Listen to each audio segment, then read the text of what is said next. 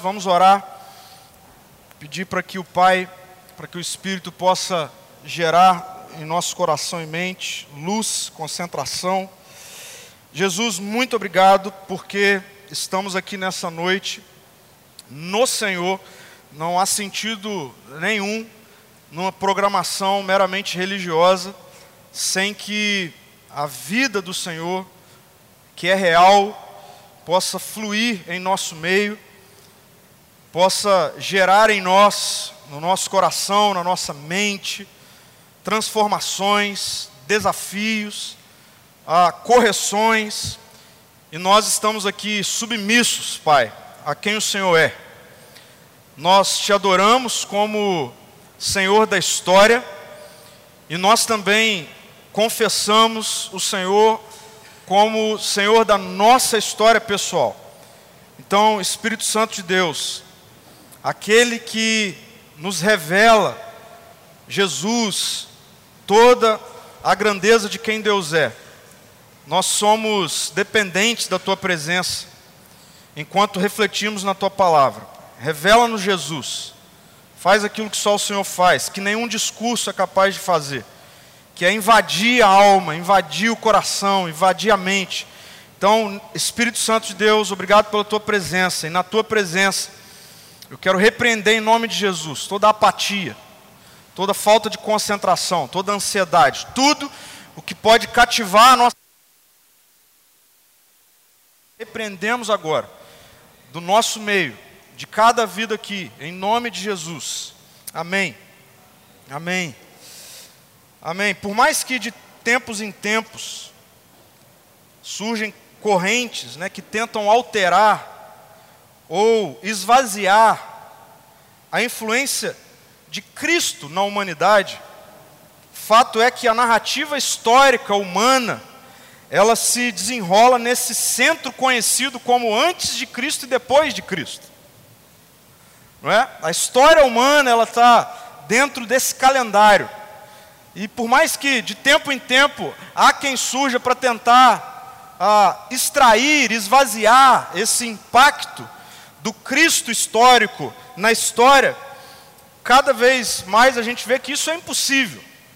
Mas além desse, dessa influência macro num calendário humano, nós lidamos também com um calendário que possui datas tipicamente cristãs, onde nessas datas apenas aqueles que confessam a fé em Cristo, ou seja, aqueles que são ah, que creem no cristianismo como um todo, e nessa perspectiva, aqueles que são de uma, de uma dimensão do catolicismo romano ou do protestantismo, há algumas datas no calendário que são tipicamente cristãs. Inclusive existe, não sei se você sabe disso, um calendário litúrgico cristão. Esse calendário litúrgico cristão, ele vai trazer as datas né, do calendário anual que são, podemos assim dizer, as mais influentes ou as mais impactantes acerca do cristianismo na história. Por exemplo, nós temos nesse calendário litúrgico cristão o advento, nós temos o Natal, nós temos o batismo de Jesus, está lá dentro desse calendário litúrgico tipicamente cristão, dentre outras datas.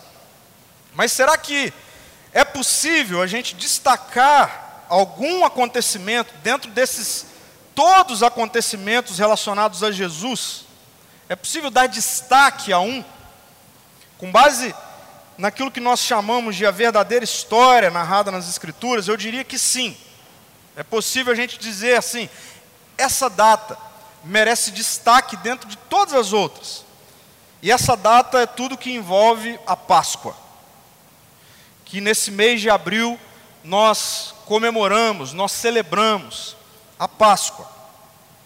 Certa vez eu ouvi de um pensador né, contemporâneo brasileiro, conhecido de muitos, o Pondé, essa afirmação: Deus não é uma variável que se testa em um laboratório. É interessante você ouvir isso de um, um, uma pessoa, um pensador que confessa, é, se não o ateísmo, mas uma espécie de gnosticismo, ah, uma ideia de uma possibilidade de existência de uma divindade, mas uma divindade não relacional. ok? Mas é interessante ouvir de uma pessoa assim essa afirmação de que é impossível você testar Deus num laboratório. Ou seja, não há como conhecer a Deus, a não ser que esse Deus queira se revelar. E essa é uma verdade acerca do Deus apresentado nas Escrituras Sagradas. Só existe uma possibilidade de você conhecer a Deus. Só existe uma possibilidade de eu conhecer a Deus. Conhecê-lo numa perspectiva relacional, se ele quiser se revelar. Se ele se revelar, se ele se apresentar. Você pode ler muito sobre Deus, mas Deus não é um, um, um estudo acadêmico. Por exemplo, Há muitos médicos, né, pessoas da área da saúde aqui no nosso meio, seja estudantes, seja médicos já experientes, formados. Como que a gente estuda uma anatomia humana? Você coloca um cadáver ou um boneco né, numa, numa maca e você disseca ele. É impossível fazer isso com Deus. É impossível você dissecar Deus. Então, como é possível conhecer a Deus?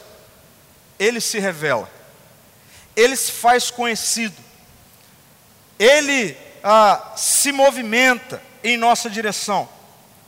E é nesse sentido que a Páscoa, na narrativa bíblica, desse Deus que se revela, ah, ganha o ápice dessa revelação, ganha o clímax dessa revelação. Toda história ah, possui, né, ou uma boa história, possui um clímax, né, possui um ápice, possui aquele momento, aquele ponto onde a, a narrativa vai nos apresentar o máximo da revelação daquele escritor, daquele poeta, daquele, enfim.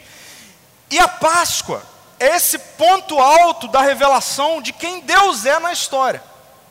É ele se revelando como a maneira adequada que ele quer ser conhecido por nós. E aí, nesse sentido, a gente quer começar essa série falando sobre o paradoxo da cruz. Falando sobre a cruz. Deixa eu abrir um parênteses aqui importante. Por algum tempo, de maneira equivocada, as pessoas pensam que pregar sobre a cruz tem a ver com ah, uma mensagem evangelística, como se todas as mensagens não devessem ser evangelísticas.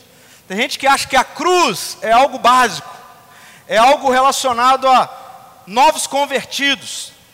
Tim Keller, certa vez ele disse que a cruz não é o ABC da narrativa bíblica ou da história da revelação de quem Deus é, não é o ABC, é o A a Z, é o todo. Por isso a gente precisa iniciar essa série sobre a Páscoa, pensando, olhando para como esse Deus que se revela, se revela como um Deus que se humaniza, entra na história humana como um ser humano e nasce para ir para a cruz, e nasce para morrer. E é nessa revelação desse Deus que nasce como um ser humano para morrer, que nós encontramos um paradoxo. E é sobre isso que eu quero conversar com você nessa noite, nessa reflexão. E eu poderia usar ah, qualquer uma das narrativas dos quatro evangelhos sobre esse momento de ápice da revelação de Deus em Jesus, mas eu, inspirado aqui pelo Espírito, quero conduzir a nossa reflexão no Evangelho de Marcos, no capítulo 15. O Evangelho de Marcos, no capítulo 15, vai narrar tanto o momento que antecede a crucificação, toda aquela tensão que envolve Jesus sendo condenado, até o ato ah, da sua morte literal. Eu quero ler com você esse capítulo, peço que você se concentre, ah, enfim, deixe o texto por si só, conduzir a sua mente, inclusive, a um ambiente de. Ah, enfim, de, de interpretação, a um ambiente de imaginação. Deixa essas imagens okay, ganhar vida dentro de você. Marcos capítulo 15, versículo 1 diz assim: De manhã bem cedo, os principais sacerdotes, os líderes do povo e os mestres da lei, todo o alto conselho, se reuniram para discutir o que fariam em seguida. Então, amarraram Jesus. Amarraram Jesus. O levaram e o entregaram a Pilatos. Pilatos lhe perguntou: Você é o rei dos judeus? Jesus respondeu: É como você diz. Os principais sacerdotes o acusaram de vários crimes. E Pilatos perguntou: Você não vai responder? Que diz de todas essas acusações? Mas, para surpresa de Pilatos, Jesus não disse coisa alguma. A cada ano, durante a festa da Páscoa, era costume libertar um prisioneiro, qualquer um que a multidão escolhesse. Um dos prisioneiros era Barrabás, um revolucionário que havia cometido assassinato durante uma revolta. A multidão foi a Pilatos e pediu que ele libertasse um prisioneiro como de costume. Pilatos perguntou: Querem que eu solte o rei dos judeus, ou seja, Jesus? Pois havia percebido que os principais sacerdotes tinham prendido Jesus por inveja. Nesse momento, os principais sacerdotes instigaram a multidão a pedir a libertação de Barrabás em vez de Jesus. Pilatos lhes perguntou: Então o que farei com este homem que vocês chamam de rei dos judeus? Crucifique-o, gritou a multidão. Por quê? quis saber Pilatos. Que crime ele cometeu? Mas a multidão gritou ainda mais alto: Crucifique-o! Para acalmar a multidão, Pilatos lhe soltou Barrabás. Então, depois de mandar açoitar Jesus, entregou-os aos soldados romanos para que fosse crucificado. Versículo 16: Os soldados levaram Jesus para o palácio do governador, lugar conhecido como pretório, e chamaram todo o regimento. Vestiram Jesus com um manto vermelho, teceram uma coroa de espinhos e a colocaram em sua cabeça. Então, o saudavam, zombando: Salve, Rei dos Judeus! batiam em sua cabeça com uma vara, cuspiam nele e ajoelhavam-se, fingindo adorá-lo.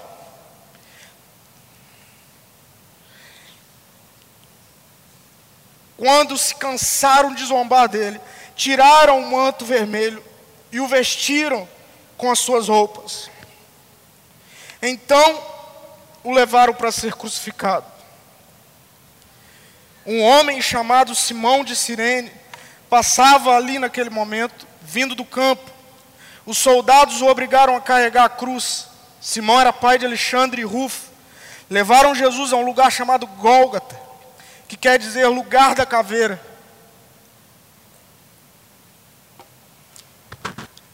Ofereceram-lhe vinho misturado com mirra, mas ele recusou. Então os soldados o pregaram na cruz. Depois dividiram as roupas deles e tiraram sortes para decidir quem ficava com cada peça. Eram nove horas da manhã quando o crucificaram. Uma tabuleta anunciava uma acusação feita contra ele, o rei dos judeus.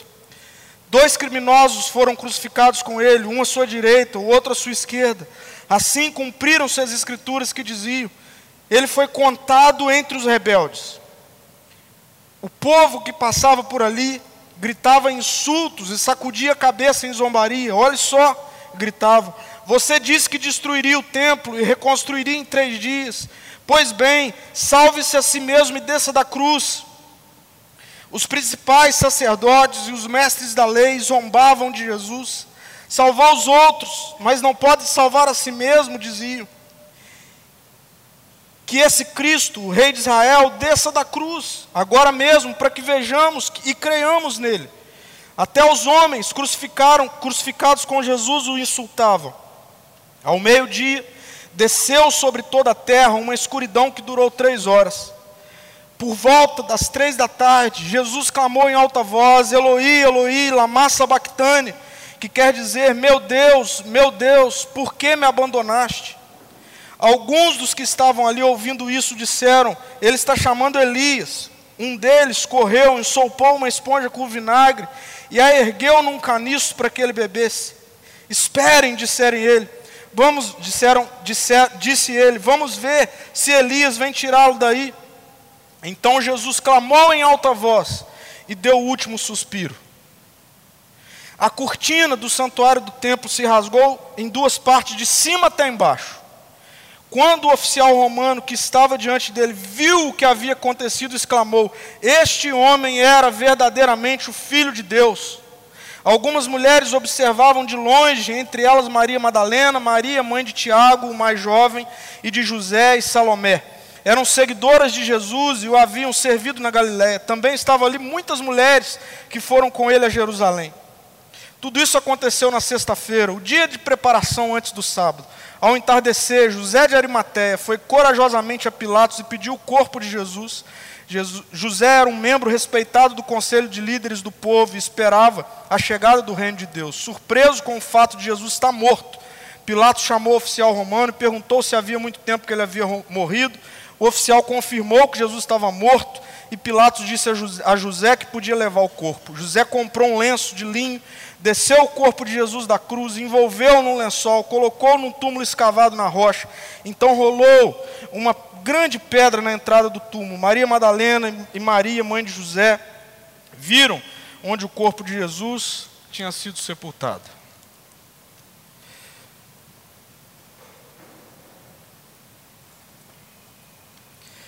Sem dúvida nenhuma, a cruz é o símbolo de maior destaque da cosmovisão cristã, sem, sem sombra de dúvida. Mas, para além de um símbolo religioso, a cruz nos coloca diante de um comunicado. A cruz nos coloca diante desse Deus que está se revelando. A cruz nos coloca diante desse Deus que quer de, gritar para mim, para você, quem Ele é e quem nós somos. A cruz atinge esse topo desse megafone de Deus, se comunicando, se revelando.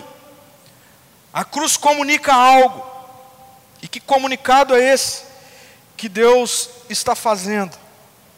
Como eu disse, a cruz é um paradoxo, em que algo é comunicado, comunicado de um lado, algo é comunicado do outro lado. E o primeiro comunicado que a cruz faz é que a cruz é uma denúncia condenatória. A cruz é uma denúncia. A cruz está denunciando algo.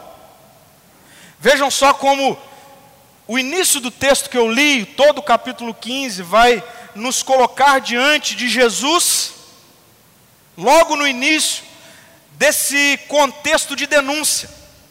Jesus está diante dos principais sacerdotes, diante de Pilatos, sendo condenado. E aí Pilatos vira para Jesus e faz essa pergunta: Você não vai responder? Ou seja, você não vai se defender. Veja o que eles estão falando de você. Você está sendo condenado. Não há o que se falar. Você não vai dizer nada. Diante do que diz, de... Pilatos pergunta para Jesus: O que você diz diante de todas essas acusações? E o texto vai dizer que, para surpresa de Pilatos, Jesus não disse coisa alguma. Pergunta: por que, que Jesus não se defendeu? Por que, que Jesus não disse coisa alguma? Por que, que ele está ali sendo acusado e ele fica em silêncio? Para a gente entender essa postura de Jesus, a gente precisa entender com profundidade qual é a missão de Jesus. Qual é a missão de Jesus?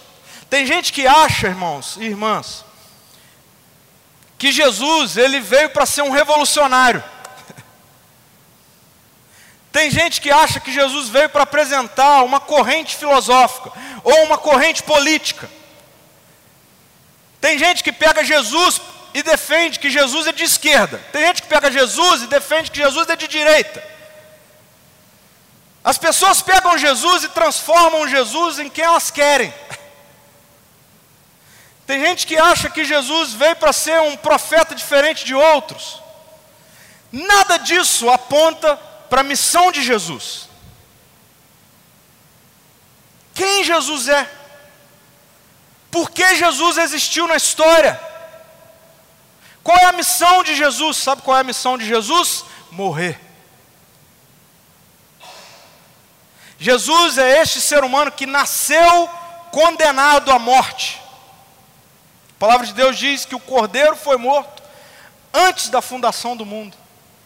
Antes de existir cronologia, antes de existir calendário, Deus, na sua soberania, já sabia de tudo que a humanidade faria com a sua liberdade, e Deus já havia definido na história de que o cordeiro deveria ser morto. Então, quando Jesus nasce, aquele bebezinho que nasce, ele nasce para morrer. Quem tem filho aqui, não pode nem ouvir falar, né?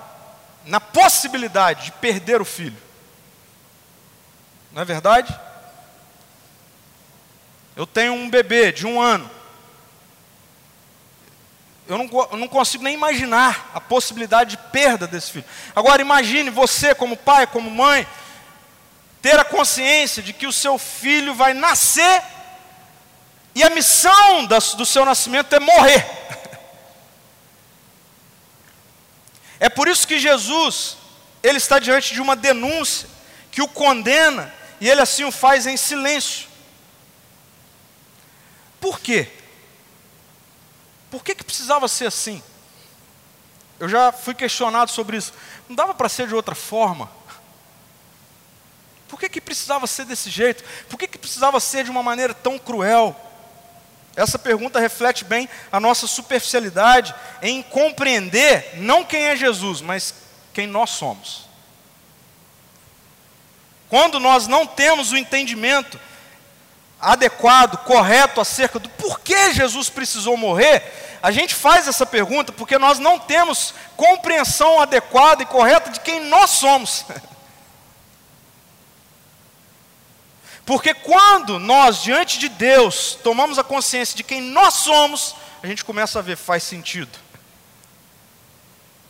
Continua me acompanhando aqui. Nós precisamos compreender, para compreendermos o porquê da morte de Jesus, nós precisamos compreender o tamanho da nossa ofensa contra Deus. Para tornar isso ilustrado, todos nós com certeza já assistimos algum noticiário, já ficamos sabendo de alguma notícia de um crime bárbaro. Não é? Talvez essa semana você tenha estado diante de uma notícia de um crime bárbaro.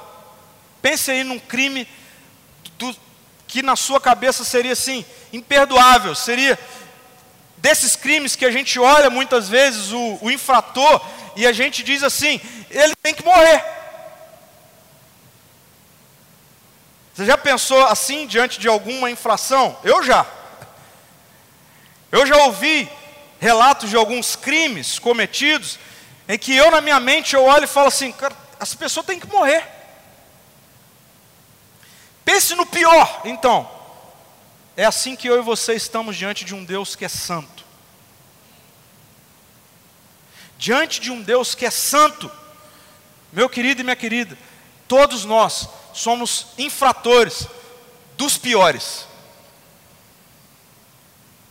Todos nós diante de um Deus que nele não há nenhuma corrupção, nenhuma falta, nenhuma falha, de um Deus que é santo, santo, santo, perfeito. Eu e você, independente se você nasceu em igreja, se você, enfim, se você é religioso ou não, eu e você, todos nós, diante desse Deus, a nossa vida diante dele merece condenação e essa condenação é morte. Porque aquilo que os primeiros seres humanos fizeram representa quem eu e você, quem eu e você somos. Quando Deus cria a humanidade e o coloca na sua criação de maneira perfeita, plena, e Deus diz: Olha só, vocês não podem me desobedecer, porque quando desobedecerem certamente morrerão. Deus falou sério. Deus falou sério. Crime dos primeiros seres humanos se torna, por legitimidade, o crime de todo ser humano. Por isso, Paulo, em Romanos, vai chamar Adão e Jesus de segundo Adão. E ele vai desenvolver a ideia de que todo ser humano nasce em Adão. Ou seja, o ser humano da rebelião, o ser humano do pecado, o ser humano da infração, o ser humano de que não faz nada de bom, o ser humano de que diante de Deus merece a morte. Então eu quero iniciar essa série colocando, nos colocando, todos nós, diante dessa realidade, irmãos e irmãs, de que eu e você merecíamos ser denunciados diante de Deus. E não há o que fazer para merecer o perdão de Deus. Não há o que fazer, não há pagamento de fiança. A gente pode fazer rituais dos mais variados, a gente pode, enfim, fazer a melhor ou as melhores boas ações, que absolutamente nada vai fazer com que eu e você nos, colocamos, nos coloquemos diante desse Deus que é 100% santo e dizemos para Ele assim: olha, nós merecemos o seu perdão, nós merecemos estabelecer novamente relação com o Senhor. Nada.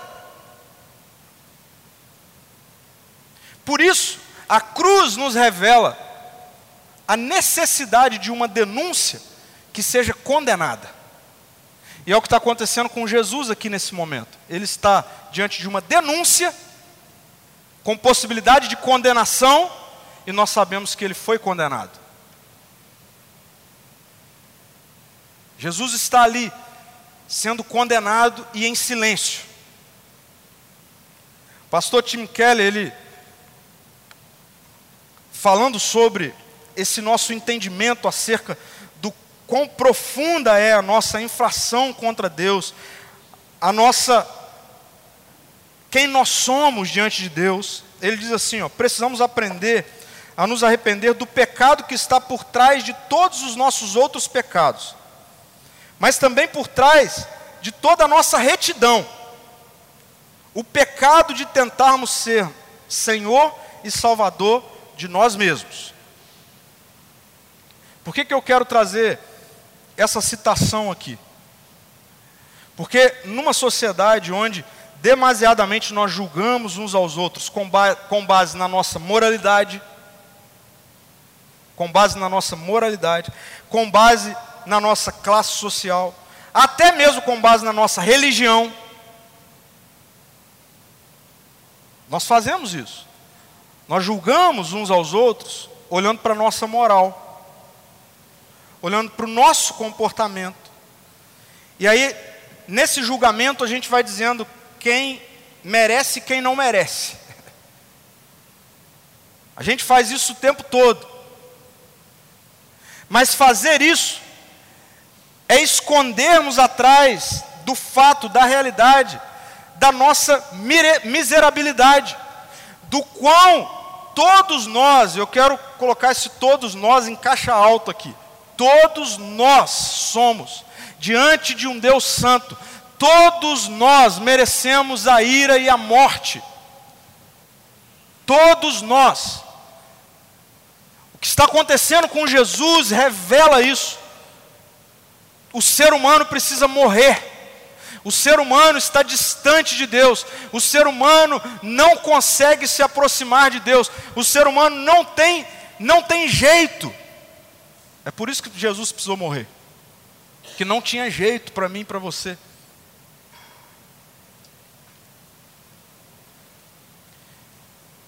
O merecimento, essa condenação que Jesus estava levando sobre ele, é a condenação que eu e você recebemos, fruto da queda, do pecado, na qual a condenação é a morte, que tem a ver com essa eternidade fora do favor de Deus.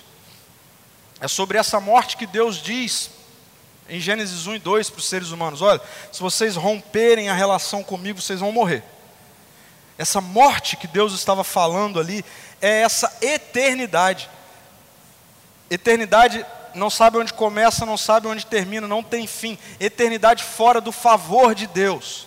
Por merecimento, eu e você temos isso uma eternidade fora do favor de Deus. Então há uma denúncia grave, e uma denúncia grave requer uma condenação necessária. Uma condenação necessária. Então, eu não sei qual é o impacto que gera em você saber que Jesus morreu no seu lugar. Que Jesus foi condenado, e ele foi condenado com uma culpa que era minha e sua. Que Jesus fica em silêncio diante do juiz perguntando para ele: vem cá, você não vai se defender? E ele se cala. Sabe por que, Jesus não se defende? Porque a lista é eterna. Jesus não se defende porque a lista é eterna. Ele não tem como dizer assim, ah, então, estão me julgando disso e está errado por conta disso, disso e daquilo. Não, Jesus não se defende, Jesus se cala, porque a condenação que está sendo feita contra ele, ela é eterna. E a gravidade dessa condenação não é outra senão, ele precisa morrer. Ele precisa morrer. Ele vai morrer. Então, a cruz de um lado tem essa dimensão de ser uma denúncia que está condenando o ser humano que um dia se voltou contra Deus, que um dia disse que não iria viver a sua vida sob o governo de Deus, que um dia viveria a sua vida sendo detentor da sua própria lei, ou seja, sendo autônomo nas suas escolhas, na sua maneira de viver, isso precisava ser condenado. É uma infração grave contra o caráter de Deus, contra a santidade de Deus. E aí, meus irmãos, a cruz, a partir disso, abre uma outra perspectiva. A cruz que mata o ser humano sem Deus, então quem está morrendo na cruz, tem que ficar claro isso. Quem está morrendo na cruz não é Deus, ok? Deus não morre. Deus não morre. Quem está morrendo na cruz é um ser humano. Já pensou nisso? É verdade que Jesus é essa revelação perfeita de ser 100% Deus e também 100% ser humano. Mas quando Jesus pisa aqui nessa terra, ele precisa viver como 100% ser humano. Paulo vai falar aos Filipenses que ele teve a postura de se esvaziar de si mesmo, de toda a sua glória, da sua divindade, para ele viver como um ser humano. Por quê? Porque quem pecou, ou seja, quem cometeu um crime foi um ser humano. Adão, Eva, é um ser humano, não são semideuses, é um ser humano. Eles pecaram. Quem vai pagar a conta? Um ser humano, não é um Deus. Por isso quem morre é um ser humano. Deus não morre. Jesus morre. E nessa morte abre-se uma outra perspectiva. A cruz que mata o ser humano sem Deus. Então, quando Jesus está ali morrendo, quem está morrendo é o ser humano sem Deus. Eu, você, um ser humano sem Deus está morrendo. Como que a gente sabe disso? Toda a relação de Jesus até a cruz com Deus é uma relação de filho. Então ele chama Deus de Pai o tempo todo. Na cruz, Deus não chama Deus de Pai, ele chama Deus de Deus. Senhor, Senhor, por que me abandonaste? Ele não chama Deus de Pai. Por quê? Porque quem morre não é o filho, quem morre é o ser humano pecador. Estão comigo? Quem morre na cruz não é o filho de Deus. Quem morre na cruz é um ser humano que veste sobre ele o pecado, a injustiça, a corrupção. E na denúncia ele se cala e ele é condenado. Mas naquela morte abre-se também uma outra perspectiva, por isso a cruz é um paradoxo. O que, vai acontecer? A cruz também é um caminho de liberdade. Por um lado, a cruz é uma denúncia que condena, condenatória. Por outro lado, a cruz é um caminho de liberdade. É um caminho de liberdade. Veja, a nossa condição de rebeldes, de pecadores, separados de Deus, nos colocou num ambiente de escravidão. O que, que o pecado gerou na humanidade? Escravidão. E Deus sabe disso. Deus sabe que desde Gênesis 3, nós nos tornamos escravos justamente das coisas que pensava, pensávamos que nos libertariam. Então, por exemplo, tem gente que acredita fielmente que se ela tiver um milhão na conta, resolveu todos os problemas. Aí ela vive a vida dela para ver isso. Aí ela vê isso acontecer. Ela olha e vê: me tornei escravo e não resolveu os meus problemas. Tem gente que acha que se casar, que se tiver filho, que se for promovido no trabalho, se passar em tal faculdade, resolver os problemas. Aí consegue todas essas coisas e vê, não resolveu os problemas. Deus sabe que no dia em que nós resolvemos viver a vida fora dele, nós nos tornamos escravos daquilo que a gente acharia que nos salvaria.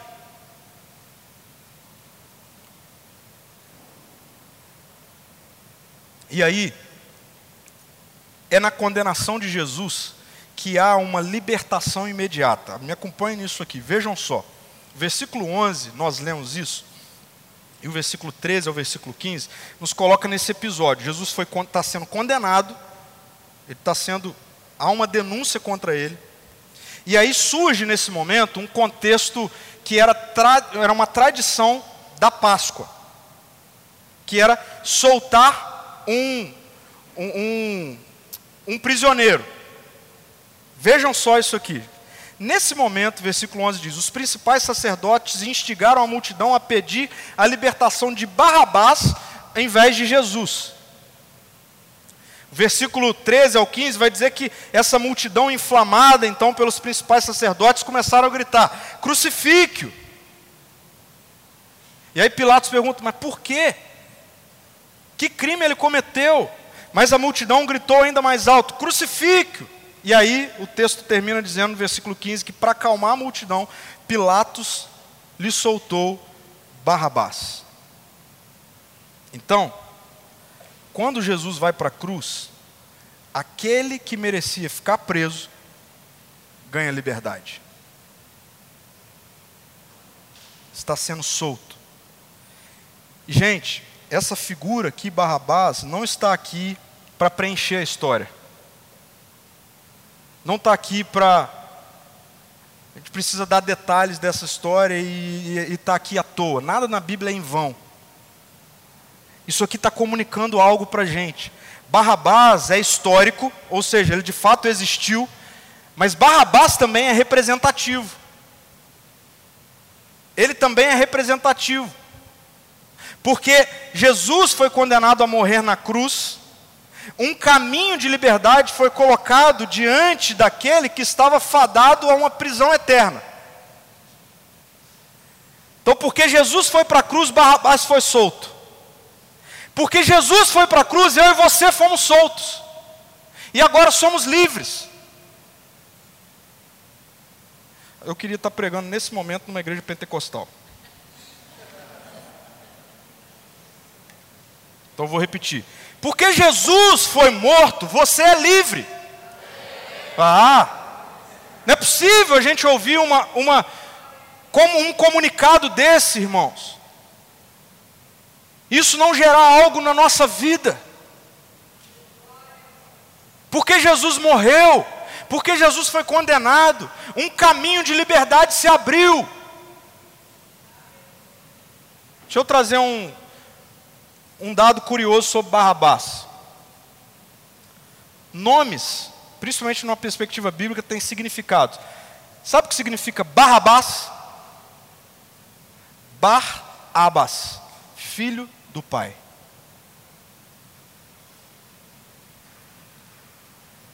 É representativo. Jesus nunca quis ser o filho único, sempre quis ser o filho primeiro. Mas para que Jesus fosse o primeiro filho, eu e você precisaríamos ser adotados, como nós cantamos aqui. Mas para sermos adotados, a conta tinha que ser paga. E ela foi paga por Jesus na cruz. Eu e você somos Barrabás, filhos do Pai, e ganhamos liberdade. Mas deixa eu explicar para você um pouco mais sobre essa liberdade. Jesus diz em algum momento que quem quisesse segui-lo diariamente deveria tomar a sua cruz, não é verdade? Esse é um texto conhecido. Aquele que quer me seguir diariamente deve tomar a sua cruz. É muito comum a gente interpretar essa fala numa dimensão de fardo, numa dimensão de peso, não é verdade? Aí a gente até usa aquela coisa assim: ah, estou passando por esse momento, tal. Aí alguém vem para consolar e fala assim: não, irmão, mas suporta, é a cruz que você está carregando. a pessoa está enferma, a pessoa está lidando com um problema no casamento, está lidando com um problema com o filho, está lidando com um problema, e aí por que, que eu estou passando isso aí? Alguém vira e fala assim: ó, não, mas isso é a sua cruz. Está errado.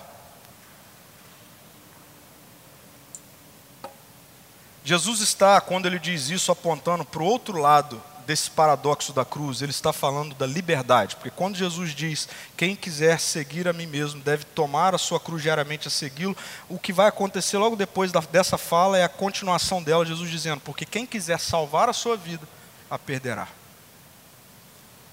Então, quando Jesus fala sobre tomar a cruz, o que Jesus está falando é: olhe para a liberdade que você tem, porque eu morri no seu lugar. Todo dia eu acordo, e quando eu tenho sentimentos do meu ego, quando eu tenho vontades que eu não deveria estar sentindo, quando eu quero fazer algo que eu não deveria fazer, Jesus diz: lembra da cruz porque a cruz te deu liberdade. Você foi solto. Você é livre. Ninguém segue alguém se estiver preso, na é verdade? Não tem como. Se você estiver preso, você vai estar limitado às suas correntes. Você vai estar limitado à sua cela. Só segue Jesus quem foi liberto. Quem é livre. Então, carregar diariamente a cruz não é carregar diariamente um fardo. Carregar diariamente a cruz é ser lembrado de que você não é mais escravo de absolutamente nada relacionado à natureza humana do pecado imposta pela queda, porque o ser humano do pecado foi crucificado com Cristo. Morreu, está morto com Cristo.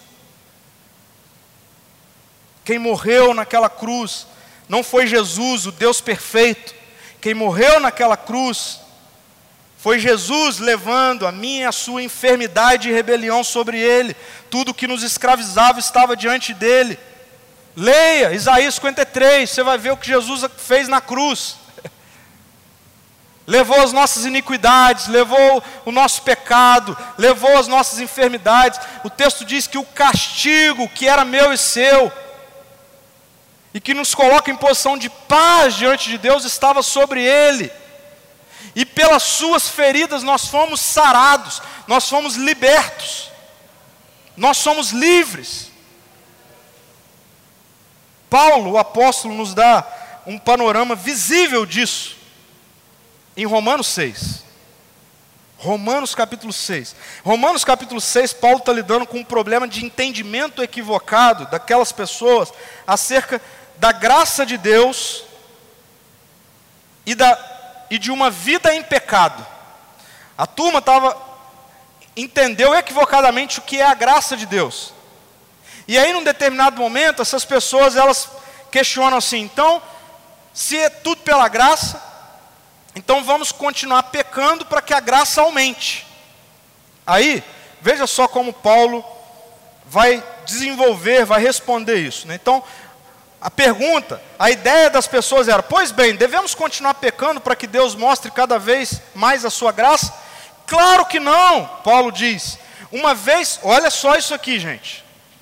Você está com a sua Bíblia aí, grifa isso. Uma vez que morremos para o pecado, como podemos continuar vivendo nele? Ou acaso se esqueceram de que quando fomos unidos a Cristo no batismo, quem aqui já foi batizado em nome de Jesus? Quem aqui já foi batizado em nome de Jesus? Ok, então isso é para você e é para mim, preste atenção. Acaso se esqueceram de, de que quando fomos unidos a, unido a Cristo Jesus no batismo, nos unimos a Ele em Sua morte? Pois pelo batismo morremos e fomos sepultados com Cristo. Isso é sobre você, já aconteceu. Você crê em Jesus? Foi batizado no nome de Jesus? Então, a sua natureza pecaminosa estava morrendo quando ele morria. E aí, ele continua assim no versículo 6 e 7. Sabemos que a nossa velha natureza humana foi crucificada com Cristo, para que o pecado não tivesse mais poder sobre a nossa vida e dele deixássemos de ser escravos. Pois quando morremos com Cristo, fomos libertos do poder do pecado. a cruz estabelece um caminho de liberdade porque nos coloca diante da presença da santidade de Deus, algo que nós não poderíamos usufruir. Por quê? Porque nós pecamos, porque nós estamos destituídos da glória de Deus. Mas quando Jesus morre, por isso que o texto vai dizer que o véu que separava se rasga de cima e embaixo, não de baixo para cima. A religião é uma tentativa de fazer o véu se rasgar de baixo para cima. Mas o evangelho da graça é Deus rasgou o véu de cima e embaixo. Aproveite da presença de Deus em Cristo, porque em Cristo vocês foram livres da escravidão do pecado. Livres. Só existe uma maneira de sermos libertos da escravidão do pecado, passando pela cruz. Jesus morreu nos representando. Anote isso. Não se esqueça disso. Jesus morreu te representando. Era para ser você, era para ser eu, mas não dava. Sabe aquela coisa assim? Existe uma dívida. Não adianta você juntar as suas, a sua poupança, as suas economias, as suas boas obras e colocar, está aqui. A balança vai continuar desequilibrada. Então Jesus morre. O perfeito se faz de imperfeito. O justo se faz de injusto. O santo se faz de pecador. O filho é abandonado. Ele é condenado e morre. E na sua morte abre-se um caminho de liberdade. Jesus é representativo, mas Barrabás também é. Ele foi solto, ele está livre. Eu, eu fui solto, eu estou livre. Você foi solto, solto, você está livre. Gente, eu quero fechar essa série, essa mensagem de hoje com essas reflexões para mim e para você. Você tem consciência do quanto necessita da salvação que há em Jesus? Você tem consciência disso?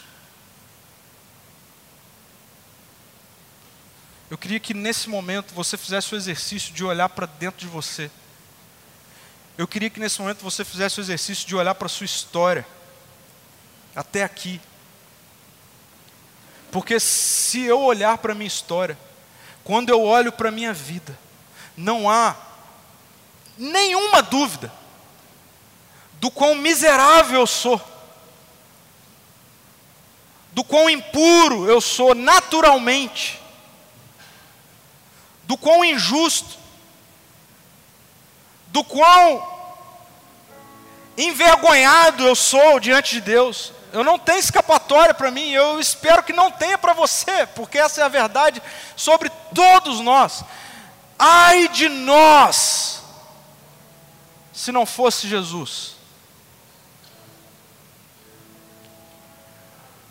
Por isso, irmãos e irmãs, não tem cabimento algum nós ficarmos atrás de uma mensagem, uma pregação esvaziada de cruz, esvaziada de Jesus. Porque o ápice da revelação de Deus para mim e para você, esse megafone, é gritando: há uma denúncia grave e há uma condenação. Só que vocês não vão dar conta. Eu vou enviar meu filho para substituí-los. Não tem como estarmos diante de uma mensagem dessa, de uma revelação dessa, de quem Deus é em Jesus, e não cair de joelho e falar: Senhor, tem misericórdia de mim. Senhor, para onde eu vou? Só tu tens as palavras de vida eterna. Jesus, quem sou eu? Jesus, obrigado, não tem como. Não tem como Não há saída a não ser entregar por inteiro a minha vida. Não poupar, não reter absolutamente nada, entregar tudo. Entregar meus planos, entregar as minhas potencialidades, entregar os meus dons, entregar os meus recursos, entregar tudo e falar: Senhor, ai de mim, não tem lugar, eu quero trabalhar submisso ao seu governo, submisso a quem o Senhor é, eu quero estar nesse ambiente, fazer tudo nesse ambiente, me relacionar, porque, Senhor, não dá, se, se não fosse o Senhor, onde eu estaria, onde nós estaríamos? Que graça é essa? Que graça é essa que coloca numa cruz o único ser humano perfeito, que se cala diante de uma denúncia.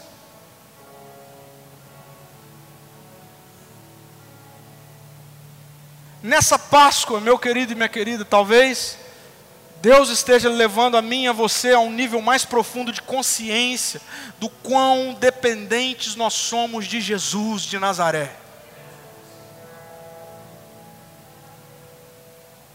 Ele não é o, o ABC da vida cristã, ele é o todo, ele é o A a Z, a cruz de Cristo. Segundo, a sua relação com a cruz, ela é estática ou ela é dinâmica? Deixa eu explicar isso aqui um pouquinho melhor.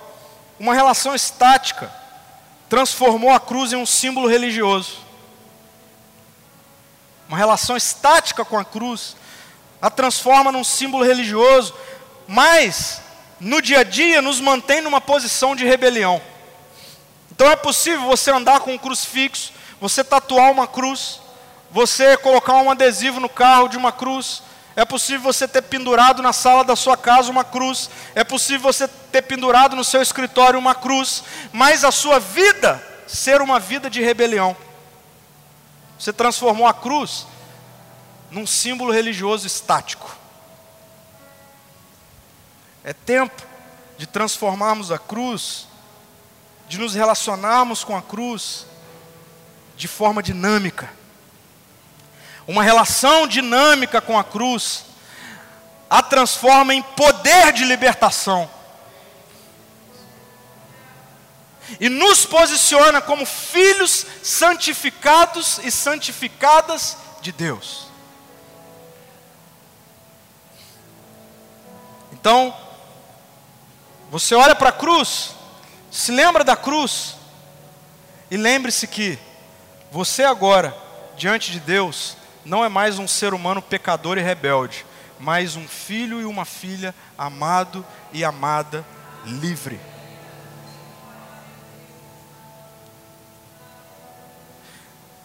Eu quero dizer algo aqui e eu preciso que, em nome de Jesus, você receba isso, ok? Diante de Deus, e nós lemos os textos bíblicos aqui, ok? diante de Deus, preste atenção, você não é pecador mais, e não é pecadora mais. Se você está em Cristo Jesus, Paulo vai dizer que nós fomos escolhidos, predestinados para sermos em Cristo Jesus santos e santas. Natureza. Natureza. A sua natureza, por estar em Cristo Jesus agora, é de alguém que foi santificado e santificada. Nós erramos ainda.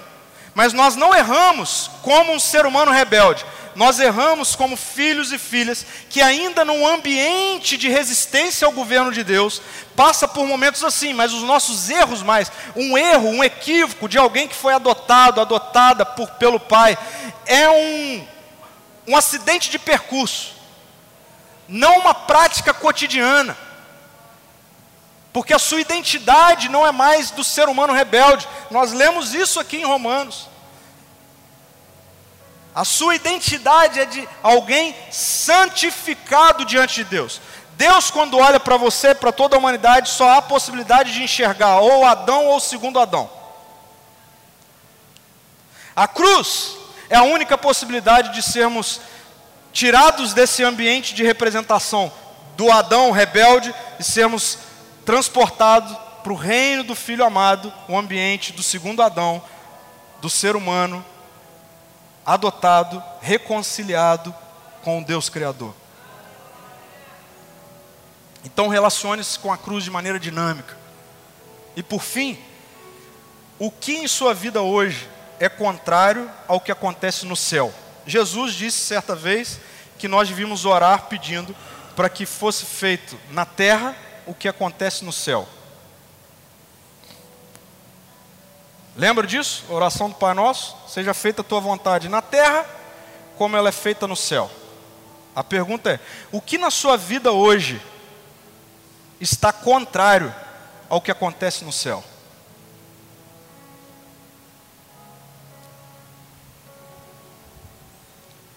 Olha só, gente, nós vamos ver no domingo que vem o impacto do túmulo aberto e da ressurreição, ok? Mas enquanto Preste atenção nisso. Enquanto o túmulo vazio estabelece um contexto para esperança em meio ao caos, o túmulo vazio estabelece um contexto para esperança em meio ao caos. A cruz estabelece o contexto adequado para a obediência em meio ao caos. Então, por causa da cruz, eu e você podemos pegar o que na nossa vida está contrário ao que acontece no céu e decidir obedecer. Senhor, eu tenho feito isso, isso, aquilo, isso aqui não faz parte do teu reino, não é uma postura do teu filho, da tua filha. Senhor, agora eu vou mudar isso aqui em nome de Jesus. Por quê? Porque da cruz sai poder de liberdade. Então você é livre. Que é que está te amar? O que está te escravizando? Está te escravizando e nem é para escravizar mais. Se você está em Cristo, se você está em Cristo, você foi crucificado com Cristo. Então qual é o seu problema? Qual é o vício? Qual é a sua ansiedade? Qual é a sua prática cotidiana de pecado? O que, que é? É pornografia? É, é traição? É desonestidade? É mentira? É ganância? É soberba? O que é que na sua vida acontece e que não acontece no céu? Por causa da cruz, há poder para você trazer para a terra o que acontece no céu. Feche seus olhos, vamos orar. Senhor, muito obrigado pela cruz. Nós não temos como. A gente poderia ficar a vida toda aqui te agradecendo por isso, que ainda assim não seria o bastante. Tamanho do impacto eterno gerado por aquele dia, Senhor, aquele dia que existiu, em que o Senhor se calou diante da denúncia, foi levado à cruz, morto, abandonado.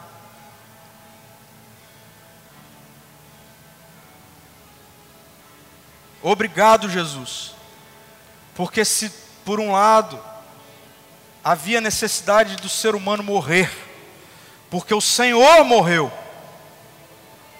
abriu-se uma possibilidade real de libertação. Que essa libertação possa impactar a minha vida e a vida dos meus irmãos e irmãs aqui nessa noite. Nas áreas das suas vidas que precisam de liberdade. Senhor, a gente quer ser o povo da cruz, mas não o povo do sofrimento, como muitos interpretam isso, mas o povo da liberdade. Nada mais nos aprisiona porque a cruz de Cristo nos libertou. Temos livre acesso ao Pai. O véu se rasgou de cima embaixo. E na presença santa de Deus somos santificados. Deus, eu oro para que haja santidade no nosso jeito de ser humano a partir de hoje. Que haja santidade na nossa maneira de viver a nossa vida, de tratar o esposo, tratar a esposa, os filhos, se relacionar com o empregado, se relacionar com o patrão, se relacionar com o dinheiro, se relacionar com as nossas dores, que haja santidade. Que a cruz não seja um símbolo da religião cristã para nós, mas que seja o real o real impacto e comunicado de que somos livres. Em nome de Jesus. Amém, Senhor.